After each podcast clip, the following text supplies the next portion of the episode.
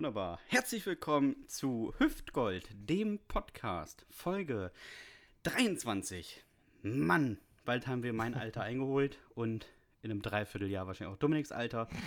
Äh, apropos Dominik, das ist der Mann, der mir gegenüber sitzt. Er ist die Schwitzemaus aus Zinnowitz, der fantastische Dominik Bartels. Ja, herzlich willkommen auch von mir an alle Hüftis, wo auch immer ihr uns hört, wahrscheinlich äh, im Freibad oder am See. Äh, so gut hat es der Mann, der mir gegenüber auf die Ohren geschaltet ist, nicht. Er sitzt in Westerschede in seinem Dachgeschoss und ich habe ihn darum gebeten, dass er das Fenster zulässt, damit es draußen nicht noch wärmer wird. oh, ja, er schwitzt sich da jetzt ein zurecht. Der Hund braucht auch nicht rausgehen, der Dreibeinige, weil auch der Herr Hahn keine Lust hat, ihn auszuführen. Der wunderbare Sebastian Hahn. So ist es. Na, Sebastian. So es. Wie sieht's aus? Wie geht's dir? Ach, du, ich habe keine Hose an. Äh, besser könnte mir nicht gehen, würde ich sagen. ich habe diese Woche noch äh, äh, ein, ein Trauma äh, bekommen, aber sonst wird's super. Ein Trauma? Ja, Inwiefern? also ich habe zwei Sachen erlebt. Ich habe einmal eine Frau gesehen, ähm, die ein echt schönes Kleid anhatte. Wo uns denkt so, wow, damit könnte es auch locker auf eine Hochzeit gehen. Und dann hatte sie Schuhe an mit Zehen. Kennst du die? nee. Also das waren Schuhe, die hatten Zehe. Da musst du deine Zehe auch im Schuh in so ein Zehloch stecken und du kannst die Zehe auch einzeln bewegen. Und Mhm. die Frau stand vor mir in einer Schlange und ich konnte nicht weggucken. Also es war so ein bisschen, weil sie hat auch die ganze Zeit mit ihren Zehen gewackelt. Es sah einfach wirklich aus, als wäre da ein zweites Leben in ihr, was äh, untenrum passiert. Naja, und ähm, dann war ich noch Vielleicht mit dem waren Hund das Handschuhe. Die, waren, Ja, die, ich hat wahrscheinlich. Han- die hat wahrscheinlich Handschuhe ange angezogen und an die Füße. Ich habe mich auch gefragt, ob das, ob das Schuhe sind für Menschen ohne Arme, die mit den Füßen greifen müssen. ähm, ich weiß auch nicht, was Ja. das sollte. Und das zweite ist, dass ich äh, im Park unterwegs war mit dem Hund und da war eine Gruppe Kinder, die Fußball gespielt hat und dann rollte der Ball auf uns zu und ein Junge rief, hier! Und dann habe ich dem Kind aus Versehen ins Gesicht geschossen. Das war auch nicht so cool, der Moment. Der Jugendnationalspieler. Hat nichts Ja. verlernt, weißt du? Nix verlernt. Immer auf den Kopf zielen, Knüppel- immer auf immer den Kopf genau. zielen. Schon früher als knüppelharter Verteidiger immer auf den Kopf drauf. Egal, ne? Ja, vielleicht ist, hat das Kind jetzt irgendein besonderes Talent und wird Wunderkind oder sowas. Dann kann ich mir immer noch sagen, ich bin Ja. schuld, weil ich ihm damals, als er neun war, mit voll Spann ins Gesicht geschossen habe. Du hast ihm eine Inselbegabung geschenkt. Ich kann ja auch nichts dafür. Ein normaler Mensch hält ja die Hände vor das Gesicht, wenn der Ball darauf zurauscht.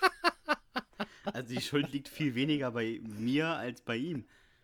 Ja, und man muss auch sagen, hinterher, er weiß auf jeden Fall jetzt, Torwart wird er nicht. Ja, oder ein besonders guter. Nee, er wird gar kein Torwart. Er hat ja die Arme, hörst du, er hat ja, du hast ja gesagt, er hat die Arme nicht mal hochgenommen. Ja, vielleicht auch ist nie- das der nächste große, hier, weiß ich, Frederik Stahl, der Torwart, der nie die Arme benutzte. Ja. Nicht mal bei einer Ecke, ne? nur so mit dem Kopf hoch.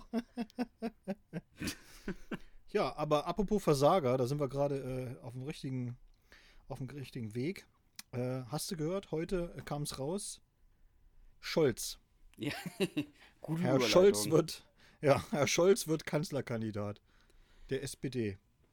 Und da habe ich mir auch so gedacht, weißt du, die reden jetzt hier schon seit irgendwie Jahren von der großen Erneuerung der alten Arbeiterpartei und dann machen sie Scholz zum Kanzlerkandidat. Das ist so ein bisschen, als wenn so ein altes Ehepaar ins Restaurant gehen würde, ja? Und Herbert sagt zu Helga, du heute, heute sag ich dir, heute machen wir mal was ganz Verrücktes. Heute, da, da, da experimentieren wir mal richtig. Aber so richtig. Und dann kommt der Ober und sie bestellen Bratkartoffeln mit Sauerfleisch. So. Und da denkst du, ja, da hat er jetzt auch mal richtig experimentiert, der Herbert. Und so ähnlich ist es bei der SPD auch, ne? dass man sagt so, okay, ihr habt eigentlich alle Möglichkeiten gehabt. Und was macht ihr? Ihr nehmt Scholz.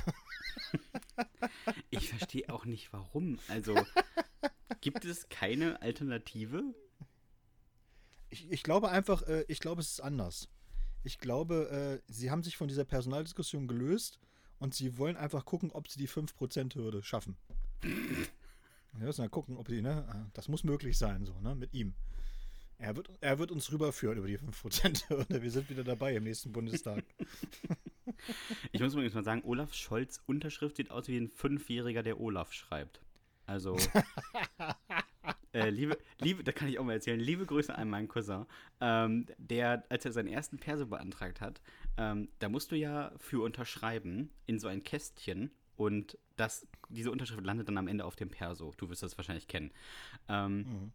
Und mein Cousin bekam das und die Frau meinte, bitte genau in den Kasten unterschreiben. Und er meinte, okay. Und schrieb seinen Vornamen in Druckbuchstaben exakt passend, groß, in diesen Kasten. Und sie meinte, naja, schon Unterschrift. Und danach kriegelte er seinen Nachnamen hin. Das heißt, er musste, bis er einen neuen Perso hatte, wirklich auch alles so unterschreiben. Stell dir vor, du müsstest unterschreiben, Dominik B und dann irgendwelche Kriegeleien. Das wäre doch, also, ich würde mir aber auch dann ganz, vorkommen. ganz, die du die ganz, ganz, ganz klein im Raum und eng aneinander quetscht, damit es überhaupt noch einigermaßen hinkommt. So, ja. Sehr Das ist, fälschungssicher. so, das ist sehr, sehr geile Unterschrift. Ich habe mir, ich hab mir so bei Olaf Scholz hab ich mir auch so gedacht, so, es gibt halt einfach auch so, du musst, glaube ich, auch in der, in der heutigen Zeit oder schon immer, du brauchst einfach auch einen coolen Namen, damit du, weißt du, damit du äh, einfach auch anerkannt wirst als großer, als großer Führer der Welt, so, ne? Die Ja. haben irgendwie immer so ganz spezielle Namen gehabt und ich glaube einfach, Olaf gehört nicht dazu. Nein. Ja. Auf, also, Olaf ist für mich ein äh, Schneemann. Ja, genau. Olaf heißt der Schneemann bei der Eisprinzessin. So. Also, ich meine, das sagt doch eigentlich alles, weißt du? Also, da, da, da da gibt es eigentlich, darunter kommt nur das Rentier. das ist Aber so. Keine Ahnung, Olaf ist knapp, heißt. knapp, knapp über dem Rentier, ist der Olaf. So, weißt du, und, da sagst du, und das soll jetzt Kanzlerkandidat werden. Muss man sich doch auch mal überlegen. Das ist doch auch wichtig. Wir müssen doch auch junge Wählerschichten, weißt du, die wollen sie doch auch erschließen. Eben. Und dann Also, kommen sie mit, mit, so, mit so einem Namen um die Ecke. Auch mal, weil ich es Olaf. die Woche gelesen habe, Grüße an die CDU. Ihr habt einen Politiker in euren Reihen, der bis 2017 Mitglied im Bundestag war und der Mann heißt Caius Julius Caesar. Also, wenn der nicht Kanzlerkandidat wäre, wäre also Bundesministerium für Ernährung und Landwirtschaft. Caius Julius Caesar. Das ist doch, das muss ich doch mal, das ist doch mal Name, oder? Richtig. Ist doch unabhängig davon, ob der was kann, ist doch scheißegal. Richtig. Aber wie das schon alleine auf so einem Wahlplakat aussieht. Richtig. Und ohne ihm zu nahe zu treten zu wollen, der Mann sieht aus wie ein Allgemeinmediziner, der, egal was du hast, immer sagt, ziehen Sie schon mal die Hose aus. Also, nichts gegen ihn, aber er sieht ein bisschen so Und- aus. Und jeder Patient muss dann sagen, heil dir Cäsar. Heil mich, Cäsar. heil mich Cäsar, genau. und das wäre doch auch geil, wenn der dann so auf Staatsbesuch ist, zum Beispiel so in den USA und der, und der Trump kommt dann und so, ja, hallo Mr. Cäsar. das würde ich halt einfach geil finden. Ja, ich habe, ich, ich habe mit Mr. Cäsar gesprochen. Das sind äh, interkulturelle Missverständnisse, glaube ich, die da nur auftreten können. Und auch da Ja, kann ich so- aus meiner, aus, meinem, aus meiner großen Schatztruhe an Erlebnissen berichten. Ähm, ich war in der Oberstufe in so einer Art, äh, ja, was war das, Schülervertretung. Da, wo man mal frech zu Lehrern sein konnte, und man konnte immer sagen, ja, ist nicht meine Meinung, sondern die der Schülerschaft. Und ähm, da kam ein Junge rein, asiatischer Herkunft, und er setzte sich neben mich und ich sagte, hallo, und er sagte, hallo, ich bin neu. Und ich meinte, alles klar, ich bin Sebastian. Und ich habe ihn drei Jahre neu genannt. Was falsch war, er wollte mir nur mitteilen, dass er neu in dieser Veranstaltung war. Er hieß anders. Und ich schäme mich, wenn ich ihn sehe, bis heute, dass ich ihn drei Jahre lang regelmäßig neu genannt habe. Frag mich aber auch, er, warum er immer einfach reagiert hat. Also, irgendwann hätte er ja mal einfach mal sagen können, du pass auf, ich heiße so nicht. Er hat einfach mal gelächelt, ne? Ja, tatsächlich. Ja, das ist so. Das machen die Unangenehm. Asiaten, die Asiaten so, die sind dann sehr, sehr freundlich und respektvoll und die verbessern dich einfach nicht. Und du hast gedacht, so neu ist aber auch ein schöner, ein schöner asiatischer Name. Richtig, NOI, Neu. ne? Ja, genau.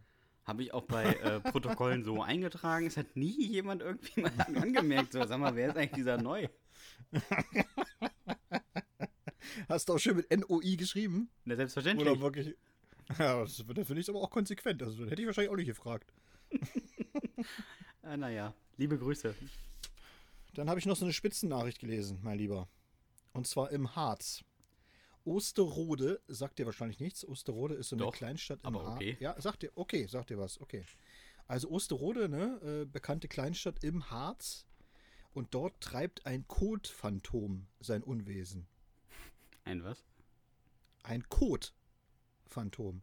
Und zwar wirklich richtig Kot mit K-O-T. Ein Kacke von Tom. Ja, ja, ja. Und die Polizei teilt also mit in einer Pressemitteilung, eine unbekannte Person hinterlässt seit Monaten ihre Exkremente vor den Türen von Anwohnern in der Baumhofstraße. Allerdings wirklich nur in dieser Baumhofstraße und immer bei wechselnden Anwohnern. Und äh, so ungefähr Warum? in der, in der Frequenz von so ungefähr einmal die Woche zwischen 22 und 5 Uhr kackt er den einfach vor die Tür. Aber legt er das da ab oder hockt er sich da hin?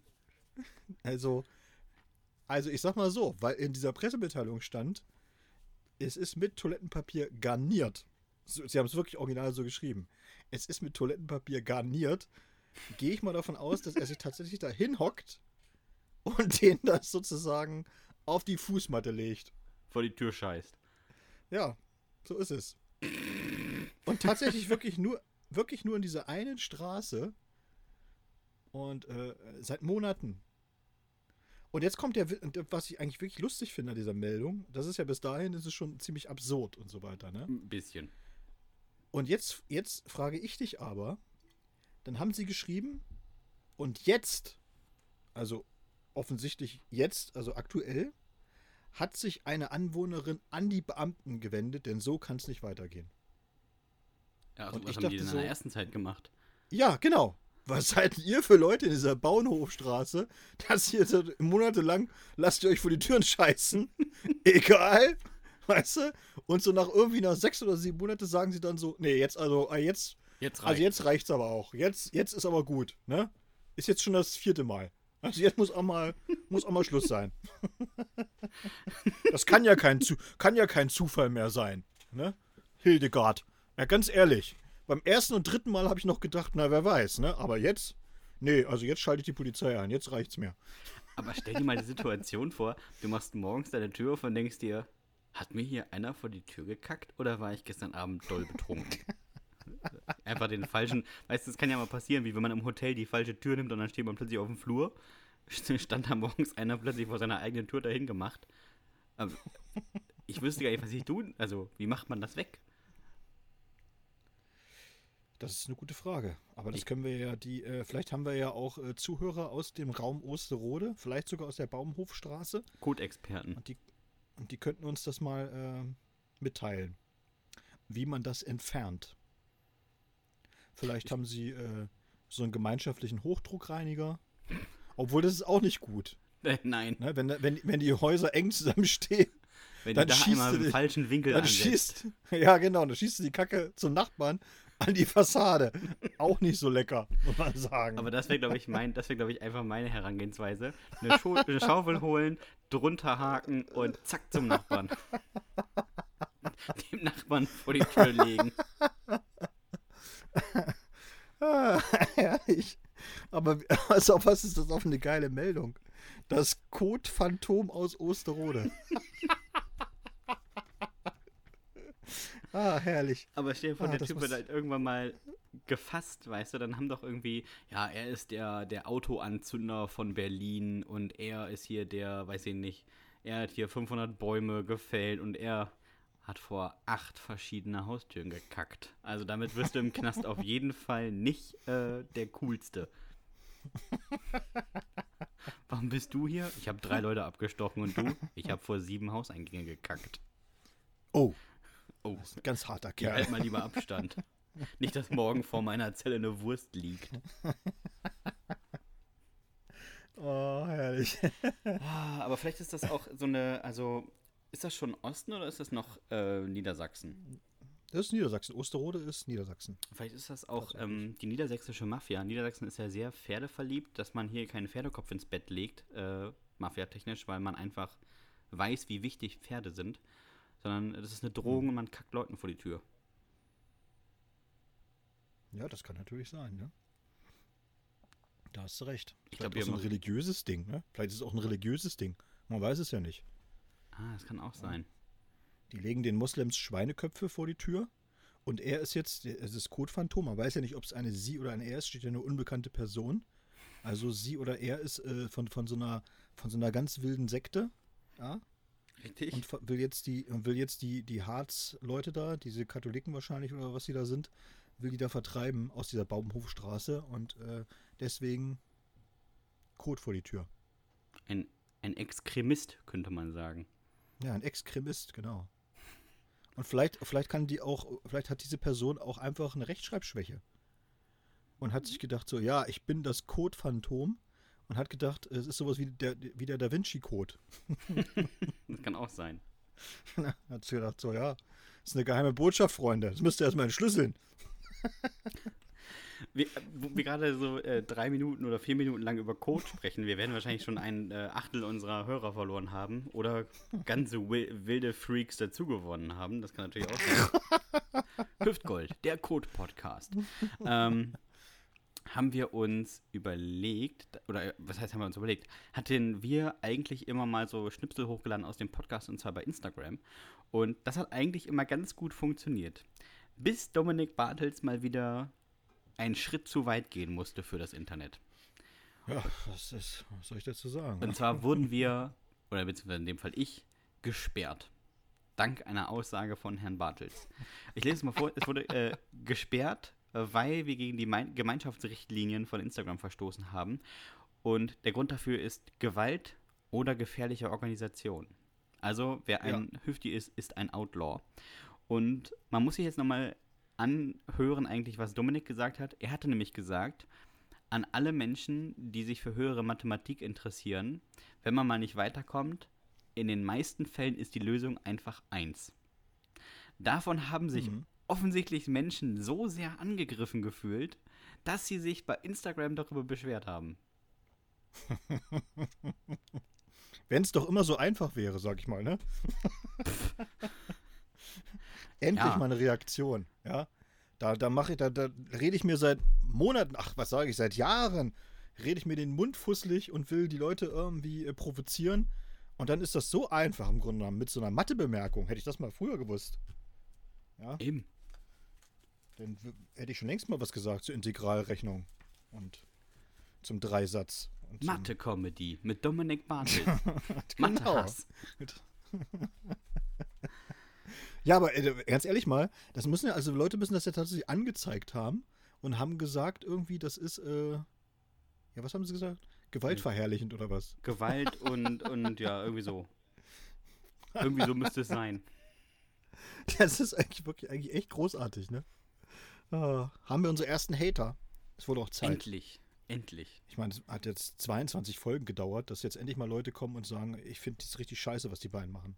Also richtig scheiße. Ja, vor allem Ich muss man hasse auch sie. mal sagen, diese, dieser Ausschnitt ist ja nicht aus Folge 22 oder Folge 21, also nah dran. Das ist ja irgendwie schon, weiß ich nicht, zehn Folgen her gefühlt.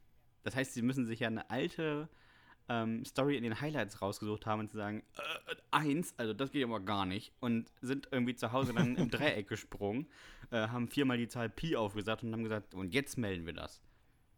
Im rechtwinkligen Dreieck sind sie gesprungen. Pass bloß auf mit deinen Bemerkungen. genau. Es gibt gleich den nächsten Eintrag ins, Insta ins Instagram-Klassenbuch. So ist es. Ähm, Dominik, So, mein lieber Dominik, jetzt reicht's aber. Dabei meinte man das ja eigentlich gar nicht so. Du meintest ja nur lieb. Nö, ich meinte das schon echt ehrlich. Ach so. Du, äh, das, Ja. du erinnerst mich so ein bisschen an, ähm, an meinen Kieferchirurgen, der mir Weisheitszähne geschrieben hat, äh, geschrieben, äh, gezogen hat und ähm, danach mir einen nett gemeinten, aber doch sehr unfreundlichen Rat mit auf den Weg ge- gegeben hat. Er hat nämlich, nachdem er mir die Weisheitszähne gezogen hat und ich auf so große Tamponade beißen musste und nicht reden durfte, gesagt, äh, auf der Wundseite bitte nicht kauen und über Sport muss ich sie ja nicht aufklären, oder? Und dann verließ er den Raum. Das ist auch, weiß ich nicht, ist das jetzt nett oder muss ich das irgendwo melden? Nein, der, der ist super. Der ist cool, der Mann. Wie großartig ist das denn eigentlich? Ein Mann, der eine Viertelstunde vorher noch mit dem Knie auf meinen Brustkorb lehnte, um mir einen Zahn aus dem Gesicht zu brechen.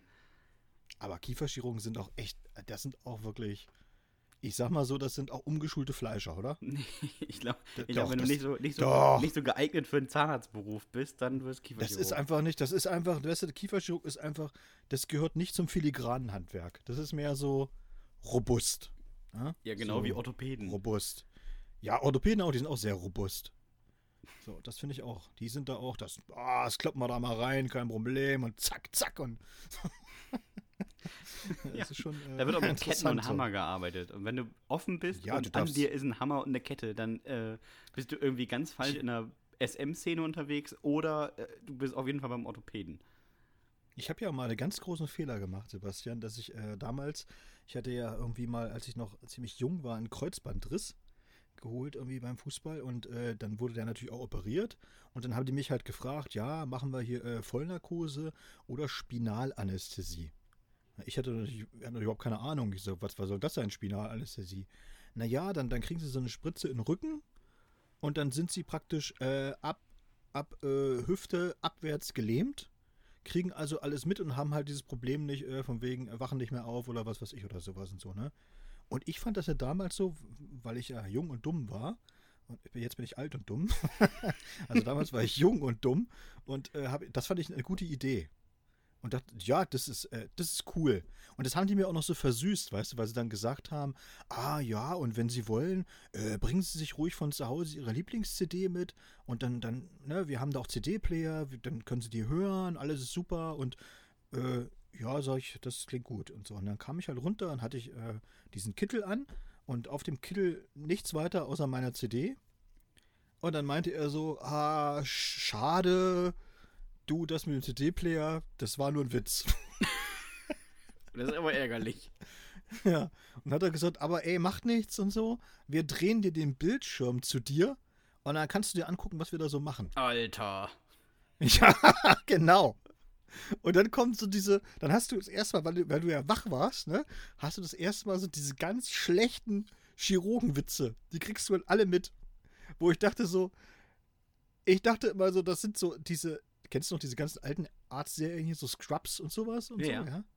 Ja, genau. Und genauso wie die sind, so sind die tatsächlich im OP. Die sind tatsächlich so. Man glaubt das nicht, aber man kriegt es ja nicht mit, wenn man eine Vollnarkose ist. Bei Spinalanästhesie kriegst du es halt mit. Ja, was machen wir denn heute hier? Knie, äh, ach so, ja, war das rechte oder das linke? Ach, keine Ahnung, ich merke ja sowieso nicht. So. Alter, ich bin Also- wach. ja, genau. Und dann haben die wirklich, und dann, äh, du merkst dann zwar nichts, was sie da machen, aber es ist genau wie du sagst. Bohrmaschine, Hammer, Krampen werden da reingeschlagen und so weiter und du merkst, wie der ganze Körper immer hin und her zuckt, weißt du, auf dem, auf dem Bett immer so, immer hoch und runter und so, weil, weil da einer komplett wirklich reinhämmert. Kom richtig hämmert. Und da dachte ich auch das allererste Mal so, okay, das ist, äh, es kommt tatsächlich aus dem Handwerk, was die da machen. Ich merke schon, das ist halt die richtig sexy Folge, ne? Also ne, die richtig guten Themen. Ey, Ähm. da haben die das, also das muss ich sagen. Seitdem habe ich dann gesagt, nie wieder so eine komische Spinalanästhesie oder so eine, so eine, so eine Teilnarkose, wo du irgendwie was, wo du wach bist und sowas. Ich gesagt, ist mir völlig egal. Schießt mich weg Ja. und äh, lasst mich irgendwann aufwachen, wenn es vorbei ist oder so. Aber ich will das nicht nochmal sehen, wie er da irgendwas absaugt und wie das zerfetzt aussieht und oh, habe ich ja noch nie gesehen, so ein zerfetztes Ding. ja. Wunderbar, Dankeschön. Hup, in den Pillermann geschnitten, aber der schläft ja. Das nehmen wir zu. So ungefähr. Das ist wirklich so diese ganzen Witze so, ne? Als ich, als ich Kommen Sie 14 mal, war, kommen Sie wurde mal ich, her hier. als ich 14 war, wurde ich operiert und ähm, ich hatte irgend, aus irgendeinem Grund eine besondere Angst. Und ähm, es war nicht im Krankenhaus, sondern bei einem niedergelassenen Chirurgen. Auch schon nicht die beste Idee, so im Nachhinein. Ähm, und das Einzige, was mir wirklich wichtig war, die Operation war, war am Bauch, dass ich gesagt habe, wenn ich aufwache und ich habe keine Hose an, dann bezahlen wir nicht. Und ich bin mit Hose in den OP und ich bin auch mit Hose wieder raus aus dem OP, weil, also mit einer Boxershorts. Und ich bin aufgewacht und das Erste, was ich völlig schlaftrunken gesagt hat, war, wo ist meine Hose? Und ich, es war mir völlig wichtig, die offensichtlich anzubehalten, warum auch immer. Hundertprozentig haben sie die mir aus und wieder angezogen während der OP. Da kannst du dir ganz sicher sein. Ja, denke ich auch. ich bin ja ähm, diese Woche dran mit der äh, Frage der Woche. Und das ist Ja, eine, äh, weil du ja so, du bist ja ein großer Hausmann. Das wissen ja viele nicht. Du äh, trägst ja normalerweise den ganzen Tag Kittel, Schürze und, äh, weiß ich nicht, polierst das Furnier.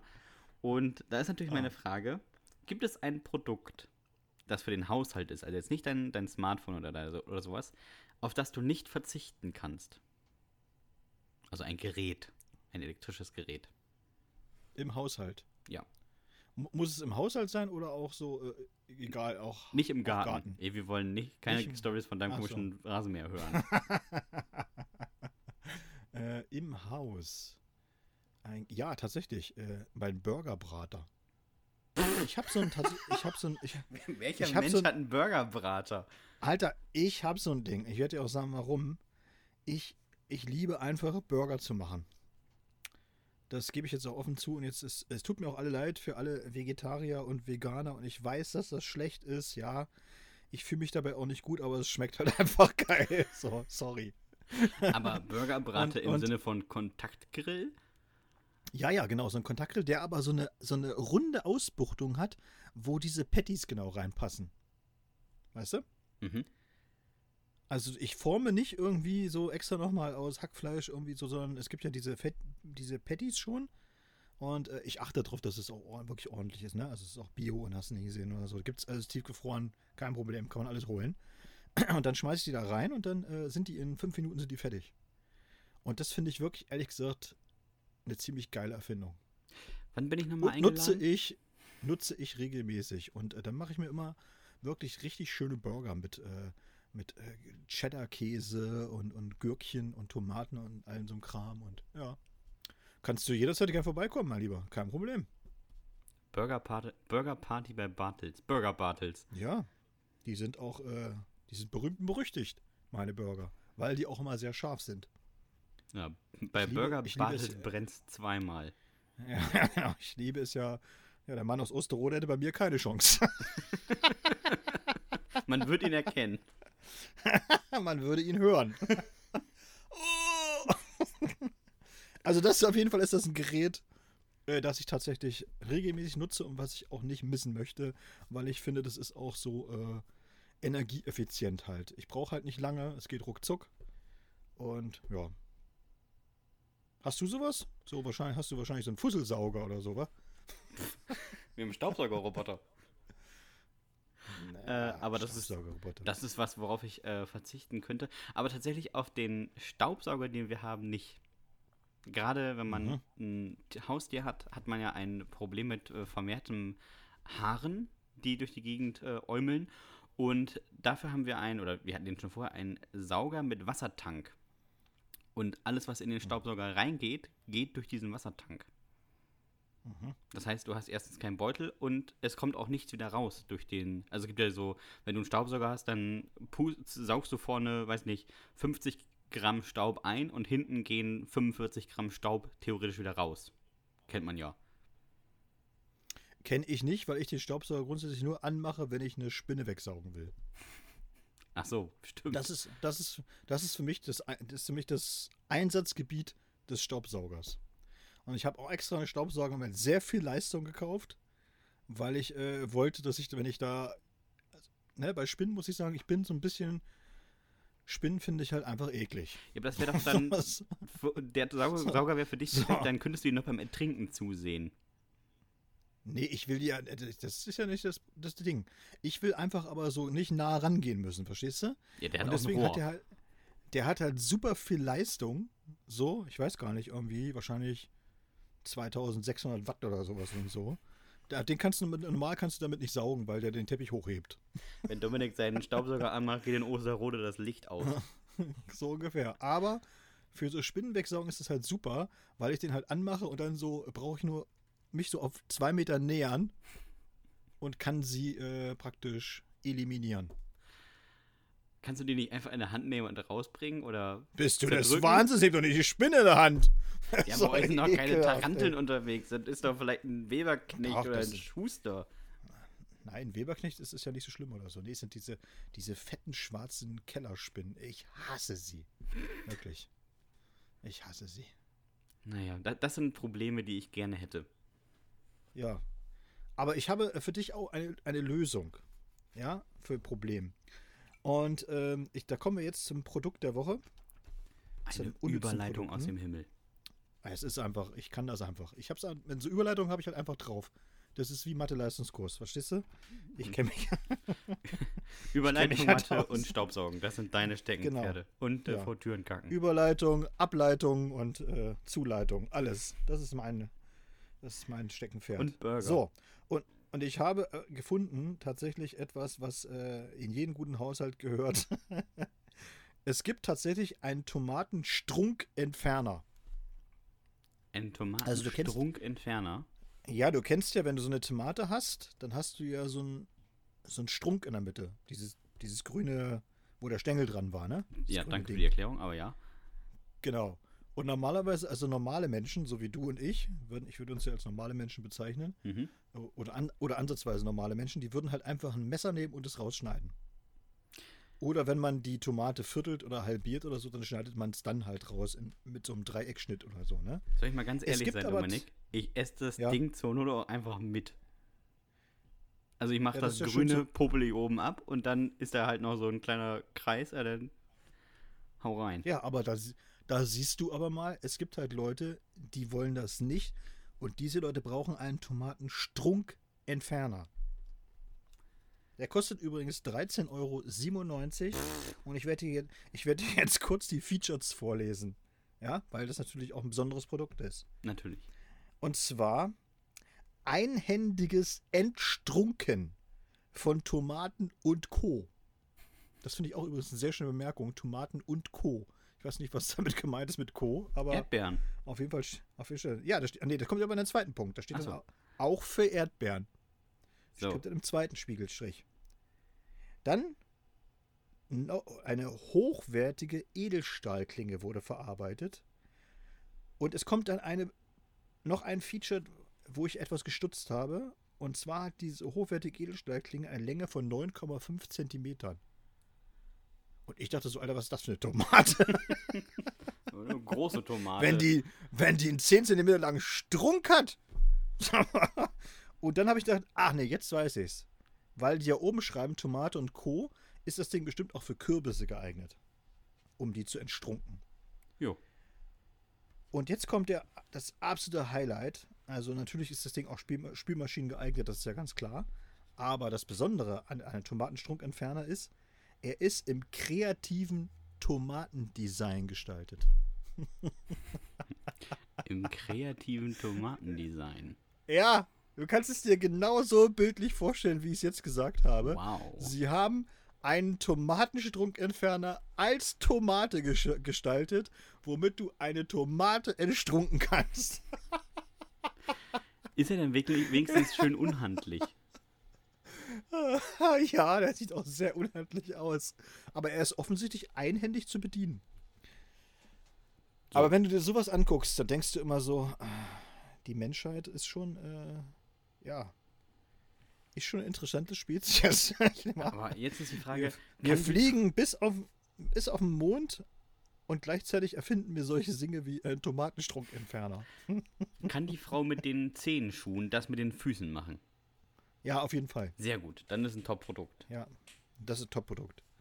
Ist wirklich ein Top-Produkt, kann man nicht anders sagen. Für Auf 13,97 Euro auch Fall. geschenkt eigentlich im Grunde genommen. Ne? Gibt es auch von mehreren Firmen, man muss da halt gucken.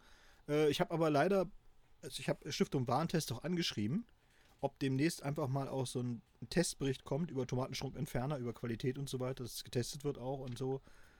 Äh, haben sie mir aber zurückgeschrieben, ist derzeit nicht in Planung, weil nicht relevant. Schade. Da war ich ein bisschen enttäuscht. Ich war ein bisschen enttäuscht, muss ich auch sagen. Stiftung Warentest So. abschaffen. Sofort. Ja, ja, finde ich auch. Also wenn die sowas nicht testen. Aber wo wir gerade bei interessanten Produkten sind, ich habe, ähm, sagen wir, bei einer Veranstaltung in der letzten Woche einen interessanten Satz gehört.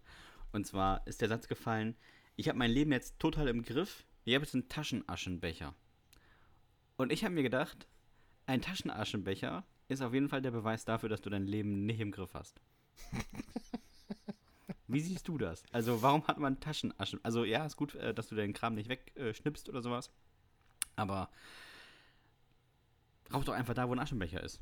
Und wenn da keiner ist, rauch nicht. Ja, das ist für uns jetzt aber auch schwierig, weil wir ja beide Nichtraucher sind. Ja, zum Glück. da jetzt, da jetzt was, was Sinnvolles zu, zu sagen, sag mal, also mir ist es eigentlich relativ latte, ob da jemand. Aber ich finde einen Taschenaschenbecher auch schon ziemlich skurril. Du bist einfach zu nett, sagen. Dominik. Du bist einfach zu nett. Ja, weil ich, weil ich mir denke, so, das ist auch so ein Produkt, was eigentlich auch niemand braucht. Also ein Taschenaschenbecher, ich meine, was. Also wa- was soll das, wenn jetzt, wenn jetzt kein Mülleimer in der Nähe ist oder so, ja, dann kann ich die Kippe ja irgendwie oder diesen Rest da eben auch ausdrücken und irgendwo anders erstmal hinpacken. Äh, Das ist ja wie wenn du mit einem Kleinkind unterwegs bist und es isst ein Bonbon oder ein Stück Schokolade. Und was machen diese Kinder immer? Die geben dir halt das Papier, wenn sie gut erzogen sind, schmeißen es nicht weg. Ja, so weit sind wir ja mittlerweile eben schon, dass man äh, die Kinder zumindest dahin erziehen kann, Jo. dass es nicht, gleich- dass es nicht gleich in der Gegend werfen, aber sie geben es dann halt Mama oder Papa. Jo. Und dann nimmst du das, nimmst du das ja auch, steckst dir erstmal in eine Tasche und sagst, okay, schmeiß ich dann zu Hause weg oder wenn wir an irgendeinem Mülleimer vorbeilaufen oder so. Warum soll das als Raucher nicht auch gehen? Also das, das wäre ja genauso, als, als wenn ich, ich habe mein Leben jetzt im Griff, ich habe einen Taschenmülleimer dabei. Aber das ist ja auch der Unterschied zwischen uns beiden. Du nimmst das Papier von deinem Kind zurück. Ich würde auch ein Stück von dem äh, Stück Schokolade wieder, wieder zurücknehmen. Wie so ein, weiß ich nicht, wie eine Bezahlung. Ah, okay. Ich trage deinen Müll. Gut, dann kriege ich auch ein Stück von deinem Bonbon ab. Raus aus dem Mund. Und wenn ich da reingreifen muss, her damit. Ich, ich, will, ich will den Rest. nee, so bin ich doch nicht. Ich, kann auch gönnen. Hat auch immer für komische Blicke gesorgt, als ich das bei meiner Oma im Bus gemacht habe. Und, und ihr dann den halben. Lutschbonbon aus dem Mund gefummelt in den Pullmoll. Gib das, gib das Moncherie wieder raus, Oma. Meinetwegen behalt den Alkohol, aber ich die Schokolade. Genau, du hast mir das versprochen. Ich kriege das. Her damit. Survival-Tipps Ah, mit herrlich. Hüftgold. Immer was mitnehmen. Wunderbar. So, Dominik. haben, haben wir eigentlich, haben wir Post bekommen? Ich wollte gerade dasselbe fragen. Wolltest du gerade versuchen? Ja, wir sind schon wie ein altes Ehepaar. Ja, eklig, ne? Eklig. Äh, fang ruhig an. Ach, die- Ja, okay. Äh, da fange ich mal an mit einer Geschichte, die ich wirklich auch sehr, sehr schön finde, weil wir sowas ähnliches als Jugendliche auch mal gemacht haben, aber ich will, äh, das, ich will da nicht vorweggreifen. Und zwar hat Klaus uns geschrieben. Klaus schreibt: Moin an alle Hüftis. Ich fasse mich kurz und schieße gleich mal meine Jugendsünde raus. Als wir so circa 13 waren, wollten meine Kumpels und ich unbedingt ein Clubhaus bauen. Jo. Dabei haben wir gleich zweimal so richtig ins Klo gegriffen. Beim ersten Versuch haben wir aus Versehen das Gartenhaus des Nachbarn unterkellert. Wir haben Was? uns im wahrsten Sinne einen Stollen gegraben. Im Garten meiner Eltern, unter der Hecke entlang, bis zu seinem Häuschen. Dieses Häuschen wurde dann mitten in der Nacht tiefer gelegt. ich habe es von meinem Fenster aus gesehen und habe noch in der Nacht mit meinem Bruder das Loch wieder zugebuddelt. Als das Gartenhaus wieder geborgen war, sah man den Tunnel in unsere Richtung. Und jetzt kommt was, was ich richtig cool finde, weil ich denke, so, wenn man so einen Vater hat, dann hat man auf jeden Fall, ich finde, dann hat man sein Leben im Griff. Weil der Vater meinte dann zum Nachbarn, du, ich glaube, das war eine alte Zisterne oder ein sehr, sehr dicker Maulwurf. Großartiger Mann, wirklich. Er wusste, dass wir das waren. Das glaube ich wohl auch, Ja, dass der das nee. weiß. Aber wie geil ist das, dass er seinem Nachbarn sagt, das war ein bisschen ein sehr, sehr dicker Maulwurf. Großartig. So, dann haben sie aber gesagt, okay, unter der Erde, Clubhaus, schwierig. Dann versuchen wir das andere Extrem. Beim zweiten Mal haben wir ein Baumhaus gebaut. Schön drei Meter hoch an einem wirklich, wirklich kräftigen Baum. Alles war sehr cool.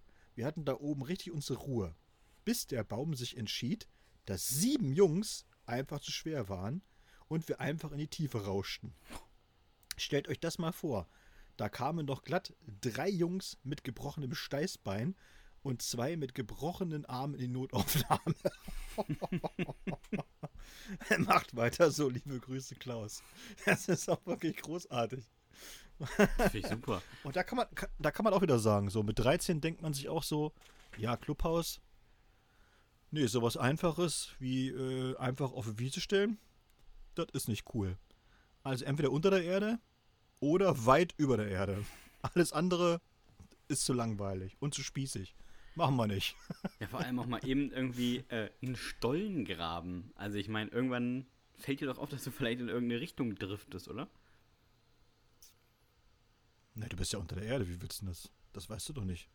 Ja, stimmt Die haben einfach immer weiter, die haben, die haben einmal einfach weitergebuddelt oder so. Wir haben das ja, ich will, deswegen wollte ich das ja nochmal erzählen. Wir haben das ja teilweise tatsächlich auch mal gemacht an so einer, an so einer Bahnlinie, weil da war halt, da ist halt keiner hingekommen, ne? So, dass die Erwachsenen haben da nicht geguckt, was da los ist. Und da hat man sich auch, äh, da hat man das auch so gebaut. Und dann hat man sich unterirdisch so einen Bunker gebaut. Das fand man halt ganz cool, weil im Bunker, da sehen die einen nicht. Und äh, da kann man dann, äh, was weiß ich, äh, Party machen und so und hast du nicht gesehen. Problem ist nur, dass du wirklich äh, da auch ein bisschen Ahnung haben musst, wie, wie, du sowas abstützt zum Beispiel und alles solche Sachen. Und wir haben halt nicht das Gartenhaus tiefer gelegt, sondern tatsächlich die Bahnlinie. Ach du Scheiße. Das war ja. Das gab richtig Ärger, mein Lieber. Ich kann es mir kaum vorstellen. Das ist wirklich die, richtig die Bahnlinie lahmgelegt, weil das Ding komplett untertunnelt war.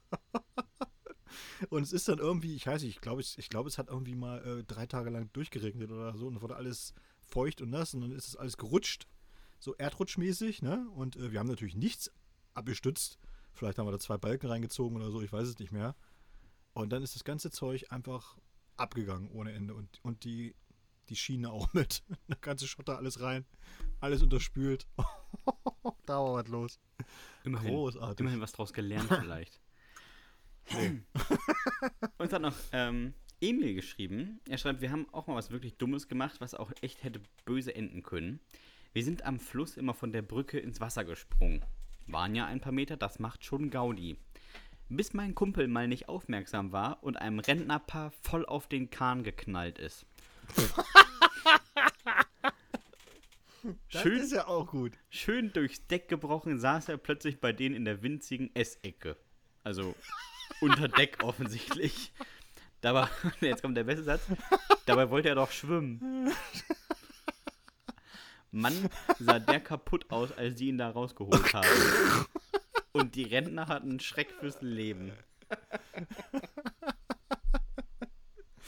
Wie geil ist das denn, bitte schön? Schön durch, schön durch ein Boot gebrochen. Vor allen Dingen in der, in der winzigen Essecke. Unter Deck. Das, das finde ich ja auch richtig, richtig gut. Ja, das muss ich, das, da muss ich, das ich auch sehr lustig. So, Karina hat uns geschrieben. Servus, liebe Hüftologen. Das finde ich auch sehr gut. Hüft Hüftologen passt auch sehr schön. Kurz und knackig, wie Dominik es mag. Ja, das ist äh, tatsächlich so. Mit 14 habe ich unsere Nachbarin mega gehasst. Wirklich. Die Frau stand ständig am Fenster und hat bei jedem Pieps von uns gemeckert. So eine richtige Schreckschraube. Kennt aber auch jeder, ne? Sowas, ne? Mega. Meistens haben die im, meistens haben die im Erdgeschoss gewohnt. Kannst du sagen, was du willst. Diese alten, verknusperten Hexen, die haben, wohnen immer im Erdgeschoss. Immer. Und die wussten Und haben so eine- alles. Und haben so eine Decke auf dem Fensterbrett. So. Damit sie da immer draußen lehnen können. Diese Krampen. Und liebe Grüße So. äh, in meiner Heimat, wo ich äh, bei meinen Eltern auch groß geworden bin, an Frau den, der, die uns immer verpfiffen hat, an alle Eltern, der wir dann mal den Balkon voll mit Kastanien und Eicheln geschüttet haben, als sie nicht da war. Haben wir schön mit irgendwie zehn Kindern zusammen Wäschekörbe voll den Balkon vollgeladen mit Eicheln, sodass sie nicht mehr ihre Balkontür öffnen konnte, wenn die nach außen aufgeht. Lieben Gruß. Das finde ich super. Das finde ich auch sehr super. Aber Karina war auch nicht schlecht.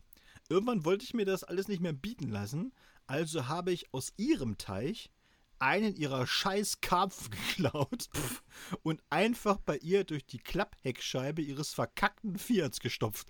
Ich finde so eine, du merkst auch so scheiß Karpfen, ne?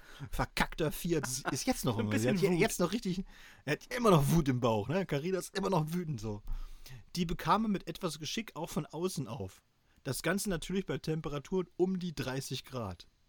Da die gute Dame das Auto eh nicht oft benutzt hat, fiel ihr das gar nicht so schnell auf.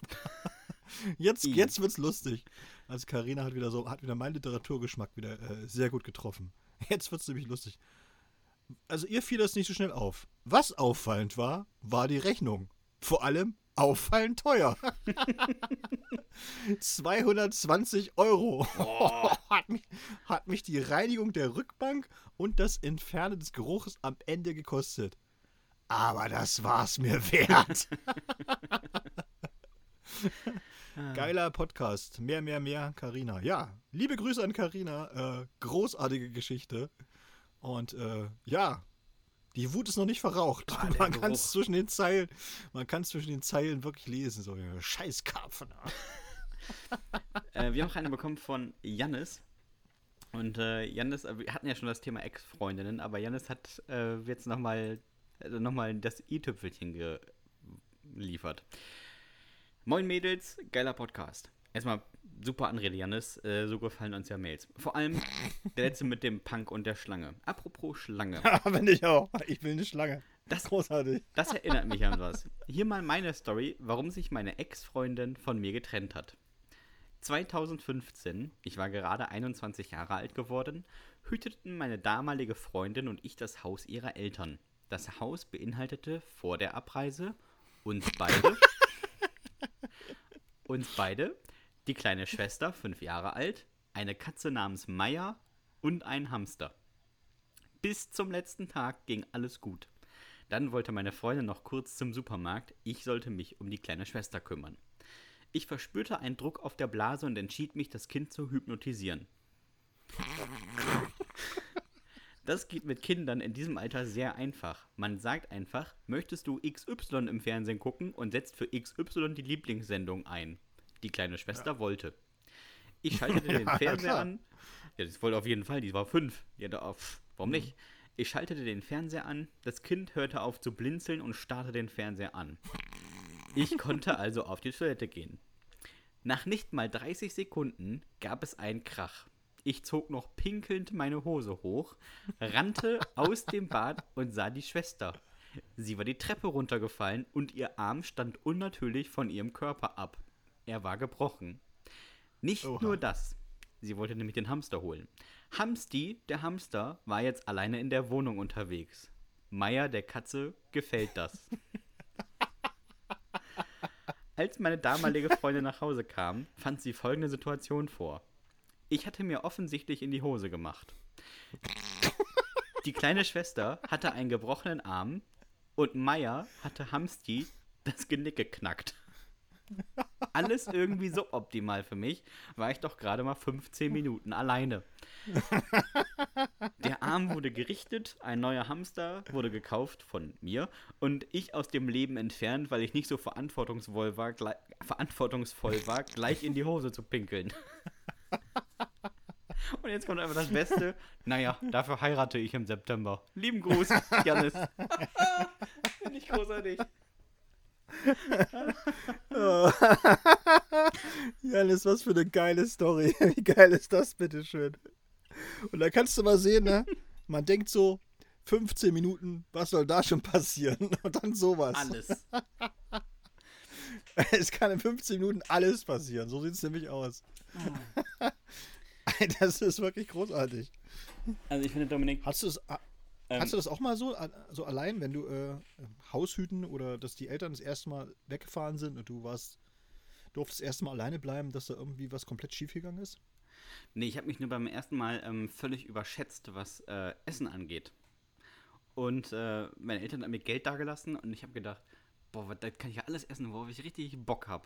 Und dann habe ich mir mittags Grießbrei gemacht, wo ich denke, ja, das ist jetzt nicht das, was einen richtig vom Ho so, äh, Hocker haut. Und dann dachte ich abends, eine Pizza wäre geil. Aber du bekommst ja alleine den Mindestbestellwert nicht hin. Und dann konnte ich mich für die zweite nicht entscheiden habe sieben bestellt. Und dann hatte ich für drei Tage sieben Pizzen und kein Geld mehr.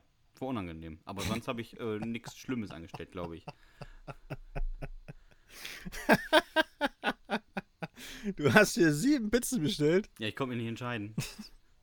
Aber auch nicht irgendwie so sieben kleine, dass ich sie hätte essen können. Einfach sieben Familienpizzen. Also gleich groß oder mittel oder klein. Groß natürlich. Was fragen Sie? Ich bin erwachsen. Es ist schon sehr geil. Aber ich Kann man finde, ähm, wenn, wenn was noch sein muss, dann musst du die Mail von Micha vorlesen. Also das ist wirklich, äh, er spricht über was, wo ich sofort an dich gedacht habe. Von Micha, meinst du? Mhm. Ja, stimmt. Ich, ich weiß, welchen Satz du meinst. Und da hat er, hat er, da hat er auch recht. Ja. Also, Micha, Micha hat uns geschrieben, lieber Sebastian, lieber Dominik. Mit Genuss verfolge ich euren Podcast. Ja, vielen Dank. Ich bin zwar spät eingestiegen, erst bei Folge 15, habe aber unterdessen aufgeholt und bin up to date. Nun kann ich es mir nicht klemmen, euch mal eine Jugendsünde zu schicken. Kennst du das noch, diesen Begriff? Kann ich mir klemmen? Kannst du dir klemmen? Ich glaube, das ist so ein 80er-Jahre-Ding.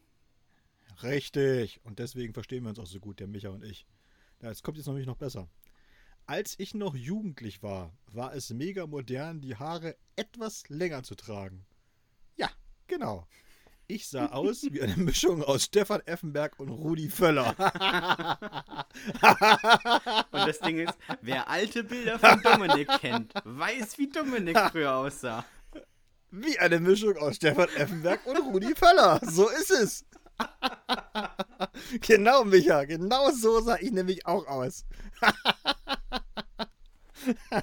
und das war damals richtig hip. Vokuhila war der heiße Shit, Freunde. Meine Kumpels sahen auch alle so aus. Ja, logisch, wir sahen alle so aus. Da bin ich richtig froh, dass meine Eltern sich ein bisschen später entschieden haben, ein Kind zu kriegen. Die 80er waren halt modisch, war da warst du, aber das war schon huiuiui.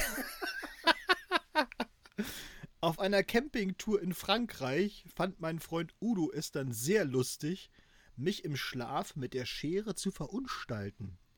Hier mal bis zur Kopfhaut ab, da etwas kürzer, hier etwas länger. Ich sah aus, als wäre ich irgendwo ausgebrochen. das ist aber wirklich fies, ne? Ja. Das sollte nicht ohne Rache bleiben. Auf der Rückreise saß ich hinter meinem Kumpel Udo. Udo hatte die längste Matte von uns allen. Ein echter Aufreißer. Weil er sich an dem Tag besonders cool fühlte, ließ er sich die Haare von seiner Schnalle Froni flechten. Schnalle und Schnalle Froni ist, ist auch so 80er, ne? Schnalle ist auch 80er Begriff, auf jeden Fall. Die, ne, die Schnalle, also von seiner Freundin Froni flechten.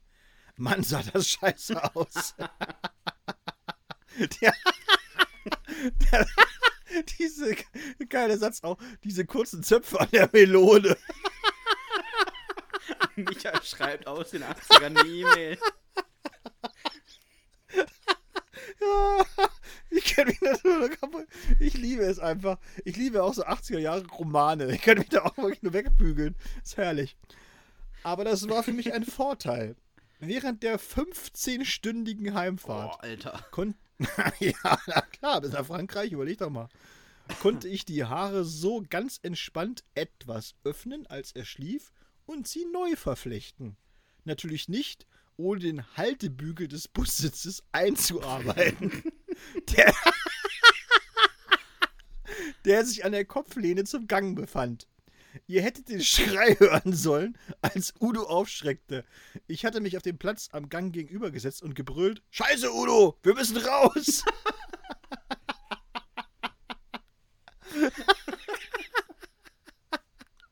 jetzt, beste Satz: Ein großes Loch entstand an seinem Schädel, das wochenlang nicht zuwachsen wollte.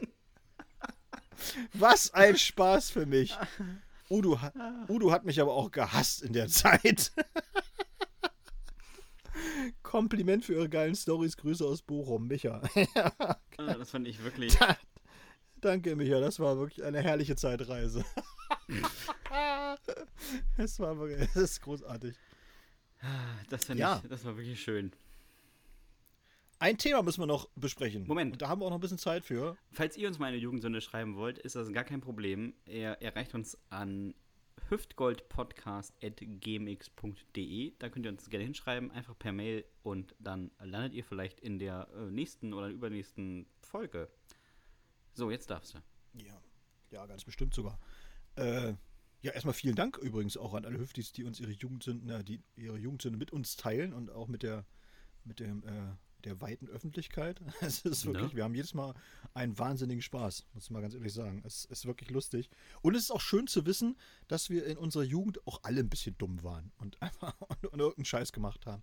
Finde ich immer sehr erfrischend. Ne? Sonst hat man ja immer das Gefühl, so, man selbst hat irgendwie die schrägesten Dinge erlebt und dann merkt man halt so, nee, das haben tatsächlich äh, viele, viele haben ähnlichen Scheiß gebaut.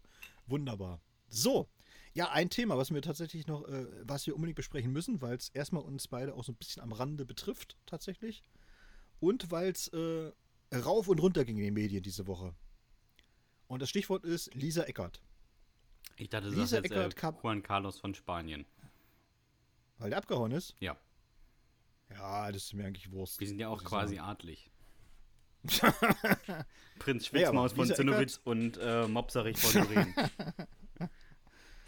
Lisa Eckert, Kabarettistin aus Österreich, die ja bekanntermaßen in der Slam-Szene sich ihre ersten Sporen verdient hat, ist jetzt ausgeladen worden von einem äh, Literaturwettbewerb in Hamburg, weil die Veranstalter angeblich, äh, jetzt hat sich das wohl ein bisschen relativiert, angeblich Drohungen aus, aus, äh, aus, aus der radikalen Szene bekommen haben, äh, dass man die Veranstaltung irgendwie sprengen würde oder keine Ahnung oder ne, die Leute da anschreien oder Farbbeutel werfen oder was weiß ich. So.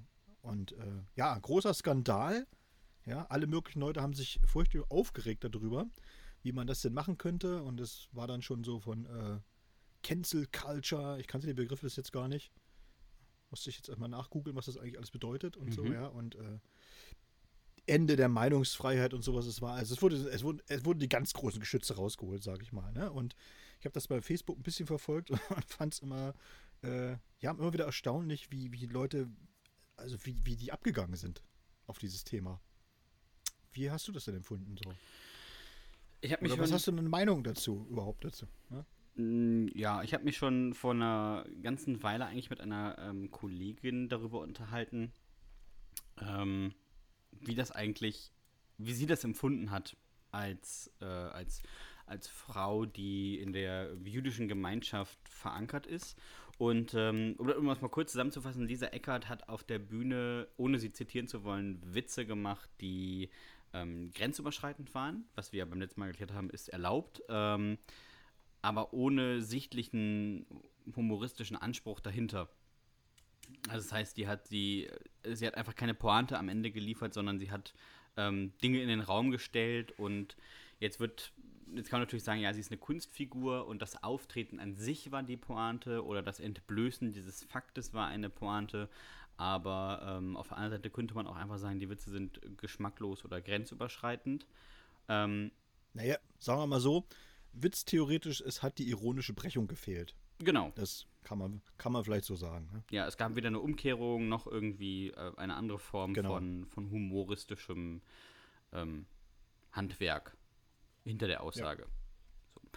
Ähm, und daraufhin wurde sie ja ausgeladen. Und ähm, ich hatte, wie gesagt, mit dieser Freundin schon ge gesprochen und sie sagt, ähm, sie hätte sich nicht getraut, das auf der Bühne zu sagen. Hätte ich mich auch nicht, ehrlich gesagt. Und ähm, versteht auch nicht, warum sie das gesagt hat. Vor allem, weil sie keine humoristische Brechung da drin hat, sie das aber eigentlich theoretisch könnte. Also sie ist vom, also sie ist fähig daraus einen Witz zu bauen, der auch funktionieren würde. Aber die Frage ist, warum tut sie es nicht? Ähm, natürlich ist es für sie PR-technisch auch riesengroß, weil jetzt kennt jeder ihren Namen. Ähm, aus der anderen Seite bekommt sie jetzt im Moment halt auch viel Applaus aus der falschen Richtung. Mhm. Also Gut. empfinde ich, also wenn, dein, wenn, wenn Parteien wie die AfD oder ähm, ähnliches dein, dein, dein Gesicht benutzen und ähm, das für irgendwelche Hetzsprüche nutzen und als äh, Plakate benutzen, dann kann ich dir sagen, dann stehst du dummerweise auf der falschen Seite des Humors, weil dann, dann hast, dann ist das kein Humor, sondern das ist eine, eine politische Aussage, die du getroffen hast, absichtlich oder unab, unabsichtlich, sag mal, sei mal daneben äh, gestellt. Ja, wobei, ich sag mal so, von wem sie jetzt instrumentalisiert wird, da kann sie ja im ersten Schritt erstmal nichts für. Also das ist ja, ne, das machen die einfach. Ja, aber sie, Da sie würde sie- nicht instrumentalisiert sie- werden, wenn sie einen klugen Witz hinterhergeschoben hätte. Nee, wenn, nee, ich glaube eher, wenn sie sich endlich mal positionieren würde. Ich glaube, Oder der so. Fehler, der, der Fehler ist einfach, dass sie sich halt einfach weigert, sich einfach mal zu positionieren. Und das fehlt mir halt auch so ein bisschen. Und das ist auch, was mich äh, ein bisschen auch ärgert, ganz einfach. Weil sie könnte ja jetzt auch einfach mal ein Statement raushauen oder ein Interview geben oder wie auch immer und dann sagen so, ey Leute, natürlich ist das eine Kunstfigur oder so, ne? Und ich halte euch da einen Spiegel vor und äh, ne, ne, was man so, was man so macht und so, ne? Und ich breche das eben nicht ironisch, weil ich das dem Publikum überlasse und so diese Sachen. Aber mich, muss ich dir ganz ehrlich sagen, mich interessiert eigentlich eine ganz andere Sache. Und zwar habe ich mich mal damit beschäftigt, was das eigentlich für eine Veranstaltung ist. Und alle haben ja so angefangen, ja, das ist ein Literaturfestival und die ist da jetzt eingeladen worden wegen ihres, äh, oder ausgeladen worden während, wegen des, dieses Auftritts da bei den Mitternachtsspitzen, glaube ich, war das und so, ne? Und ja. Äh, wegen dieses Textes und wegen so dieser verbalen Ausfälle und so weiter. Gut.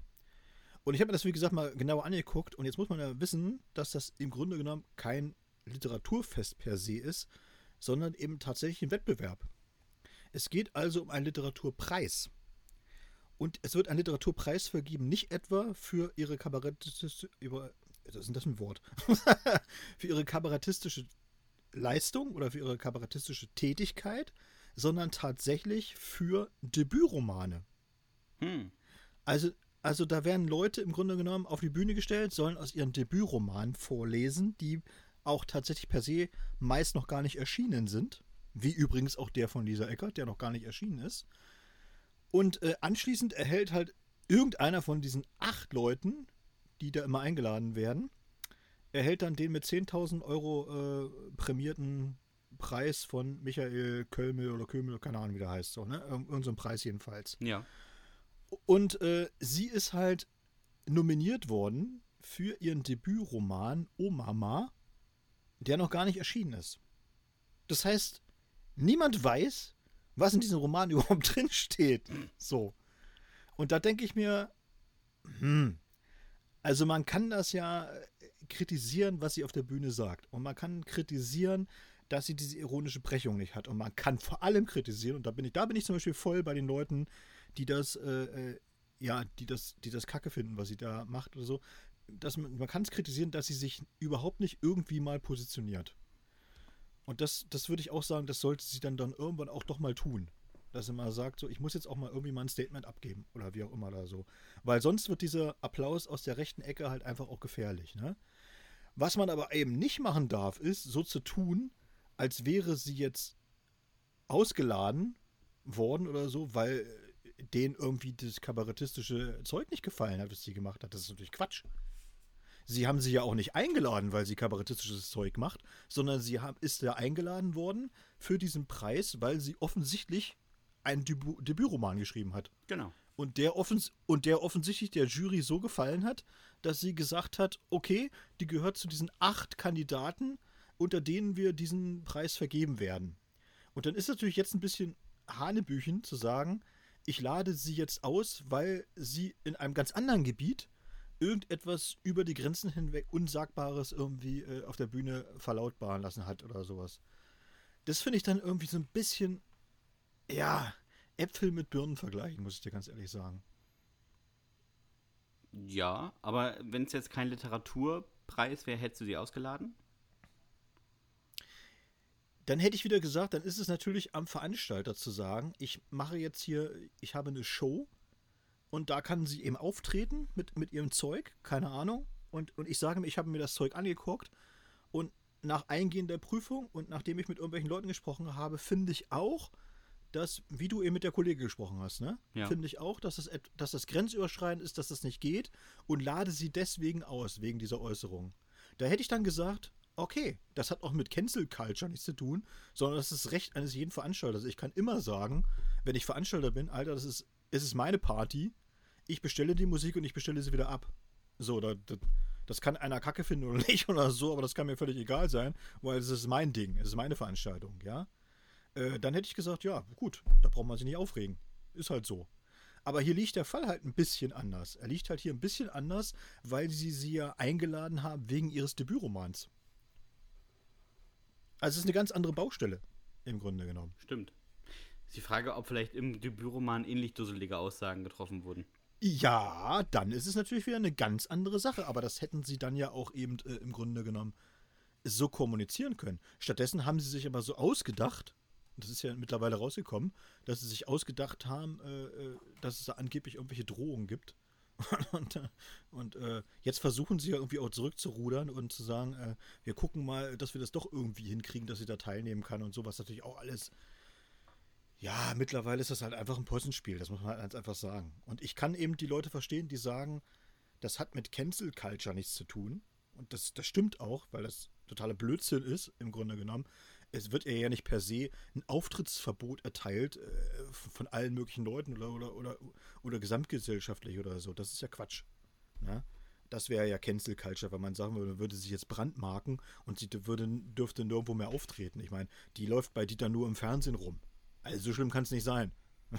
Hm, ja, oder, das, oder ist das vielleicht gerade ein Zeichen dafür, dass es schlimm ja, ist? Ja, oder, naja, aber, wie, aber du hast halt, sag ich mal, wenn dich jetzt Einzelne nicht einladen, hast du trotzdem immer noch genug Möglichkeiten, in diesem ja. Land, äh, sag ich mal, deiner Kunst nachzugehen. Und ich würde ja unter diesem Begriff Cancel Culture schon ein bisschen was anderes verstehen.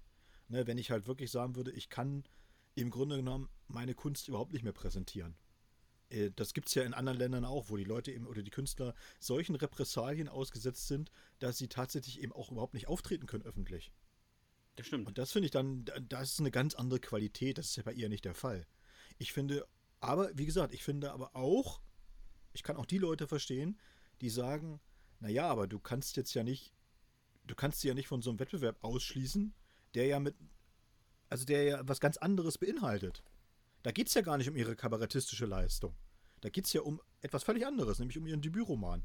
Wenn der natürlich auch problematische Sachen enthält, ja gut, dann hätte man es ja auch anders kommunizieren können. Aber so, hm, finde ich das ein bisschen, weiß ich nicht. Ich glaube, also, es ist wie bei vielen Shitstorms in, seit den sozialen Medien und auch dem Internet. Ähm, es wird alles ein bisschen noch mehr aufgebauscht, als es sonst aufgebauscht ähm, werden würde. Also die Aussagen, die sie getätigt hat, sind kritisch. Ähm, das ist def definitiv so. Aber die, das, was danach passiert ist, hat fast schon mehr Wellen geschlagen als das, was sie überhaupt gesagt hat. Und ist jetzt die Frage, vielleicht sagt sie auch einfach nichts, weil sie versteht, wie ein Shitstorm funktioniert, nutzt ihn als PR und wartet, bis die nächste Sau durchs Dorf getragen wird, äh, getrieben wird. Also Darf. von daher, mal gucken, was passiert. Ja, aber da bin ich, bin ich äh, eigentlich komplett bei dir, weil ich halt auch glaube, dass ihr Schweigen auch Kalkül ist. Das ist Bin ich, mir auch, bin ich mir auch sehr sicher, dass das so ist.